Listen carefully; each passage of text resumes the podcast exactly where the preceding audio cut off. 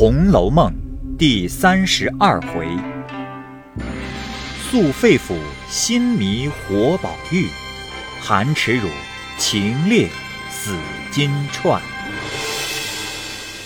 上半部分。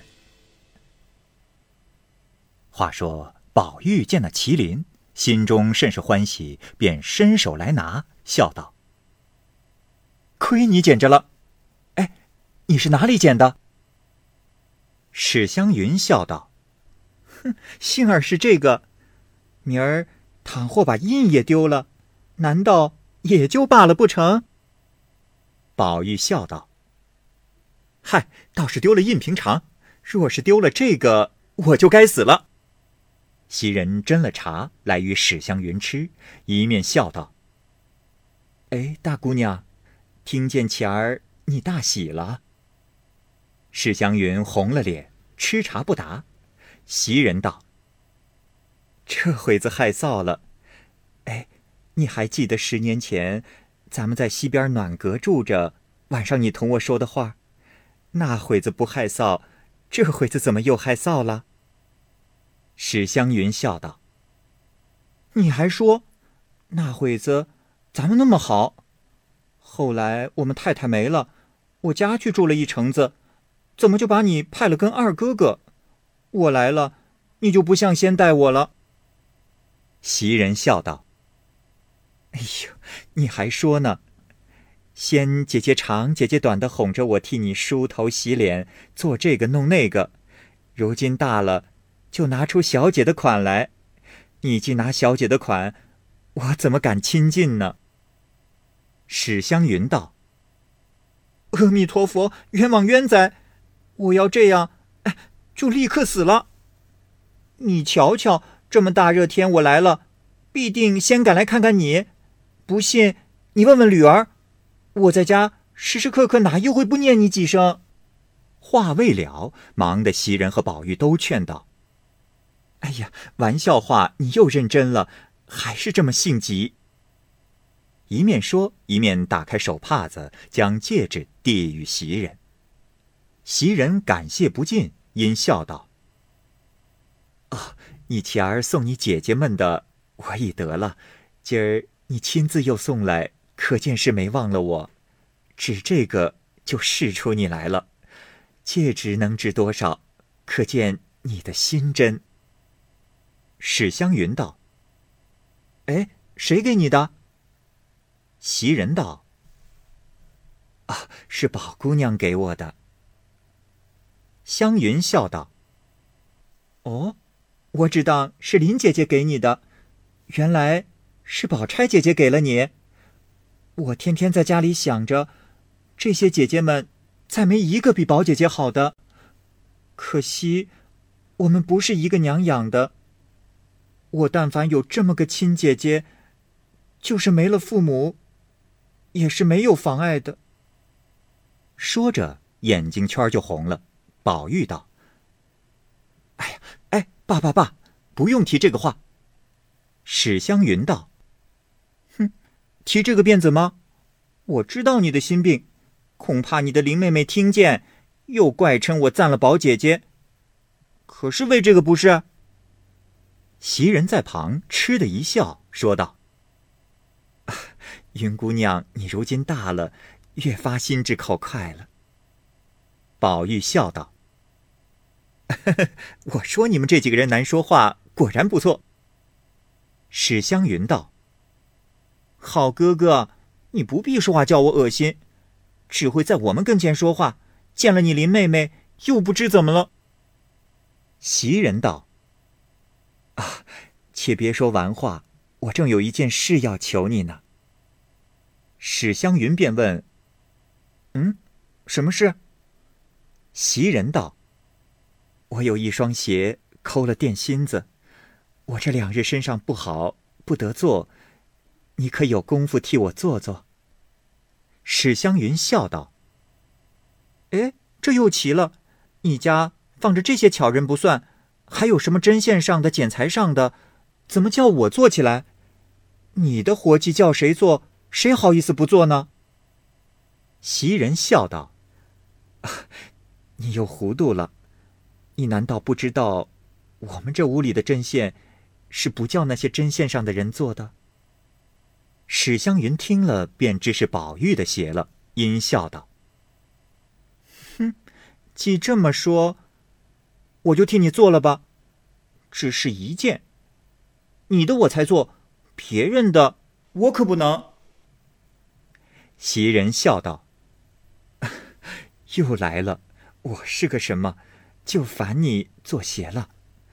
实告诉你，可不是我的，你别管是谁的，横竖我领情就是了。”史湘云道：“哎，论理，你的东西也不知烦我做了多少了。今儿我倒不做了的缘故，你必定也知道。”袭人道：“啊。”倒也不知道。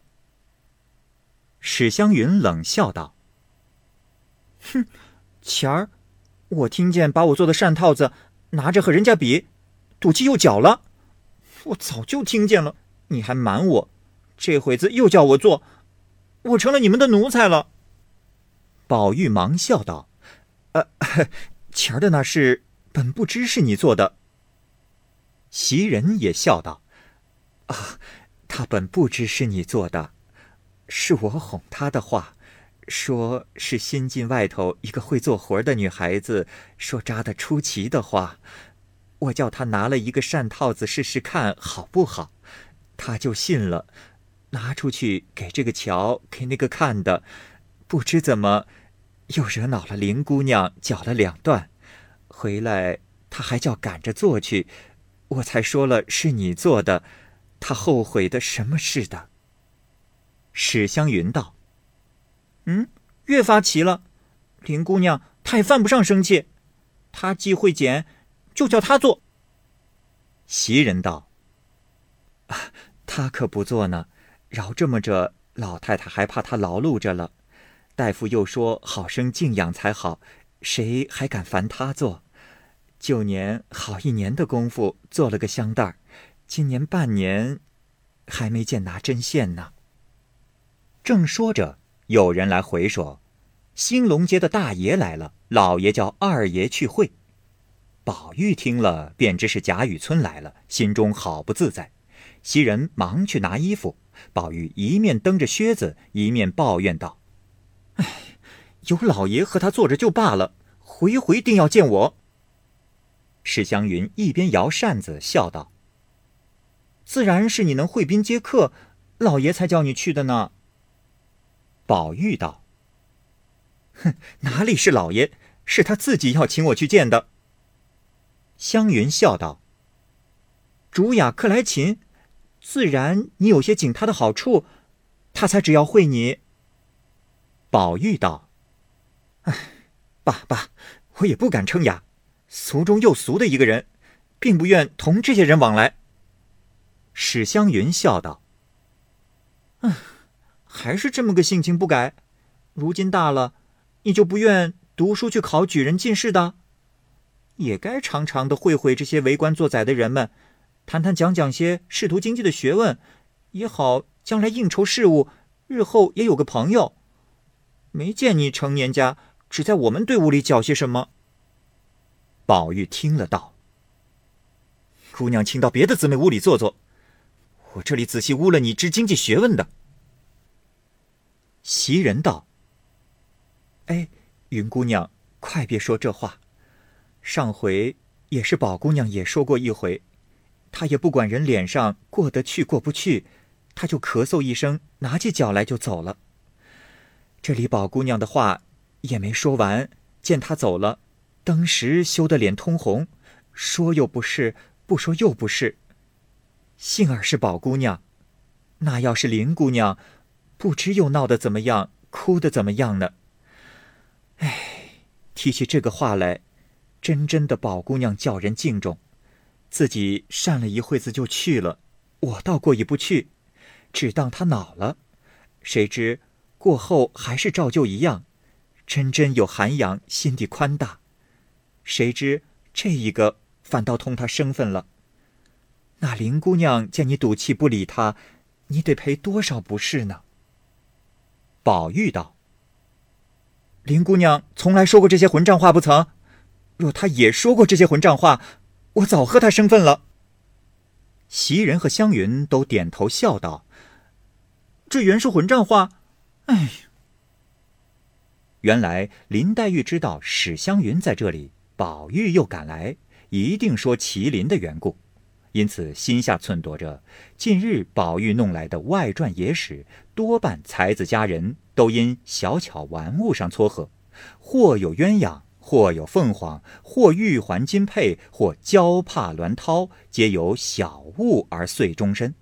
今忽见宝玉亦有麒麟，便恐借此生戏，同史湘云也做出那风流佳事来，因此悄悄走来见机行事，以察二人之意。不想刚走来，正听见史湘云说经济一事，宝玉又说林姑娘不说这样混账话，若说这话。我也和她生分了。林黛玉听了这话，不觉又喜又惊，又悲又叹。所喜者，果然自己眼力不错，素日认他是个知己，果然是个知己。所惊者，他在人前一片私心称扬于我，其亲热甚厚，竟不避嫌疑。所叹者，你既为我之知己，自然我亦可为你之知己。既你我为知己，则又何必有金玉之论哉？既有金玉之论，亦该你我有之，则又何必来一宝钗哉？所悲者，父母早逝，虽有铭心刻骨之言，无人为我主张。况近日每觉神思恍惚，病已渐成，医者更云气弱血亏，恐致劳怯之症。你我虽为知己，但恐自不能久待。你纵为我知己，乃我薄命何？想到此间，不禁滚下泪来。待进去相见，自觉无味，便一面拭泪，一面抽身回去了。这里，宝玉忙忙的穿了衣裳出来，忽见林黛玉在前面慢慢的走着，似有拭泪之状，便忙赶上来笑道。林妹妹往哪里去？呃，怎么又哭了？是谁得罪了你？林黛玉回头见是宝玉，便勉强笑道：“好好的，我何曾哭了？”宝玉笑道：“你瞧瞧，眼睛上的泪珠还未干，还撒谎呢。”一面说，一面禁不住抬起手来替他拭泪。林黛玉忙后退了几步。说道：“哎呀，你又要死了，做什么这么动手动脚的？”宝玉笑道：“呃，呵呵说话忘了情，不觉动了手，也就顾不得死活。”林黛玉道：“你死了倒不值什么，只是丢下了什么金，又是什么麒麟，可怎么样呢？”一句话又把宝玉说急了。忙赶上来问道：“你，哎，你说这话到底是咒我呢，还是气我呢？”林黛玉见问，方想起前日的事来，遂自悔自己又说造次了，忙笑道：“哎，你别着急，我原说错了，这有什么的？筋都抱起来，急得一脸汗。”一面说，一面禁不住近前伸手替他拭面上的汗。宝玉瞅了半天，方说道：“你放心。”三个字。林黛玉听了，怔了半天，方说道：“我有什么不放心的？我不明白这话，你倒说说，怎么放心不放心？”宝玉叹了一口气，问道。你果然不明白这话？难道我素日在你身上的心都用错了？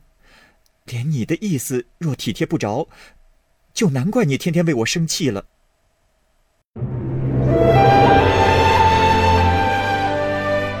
好，各位听友，由于时间的关系，我们这期节目就先播到这儿。欲知后文详情，欢迎您关注蚂蚁晒尔，并订阅我播讲的《红楼梦》。另外还有更多精彩的系列故事也在其中，欢迎您关注收听。如果您有什么样的意见或者建议，可以通过下方的留言方式及私信的方式告诉我，我会在第一时间回复您。我是蚂蚁，我们下期节目再见。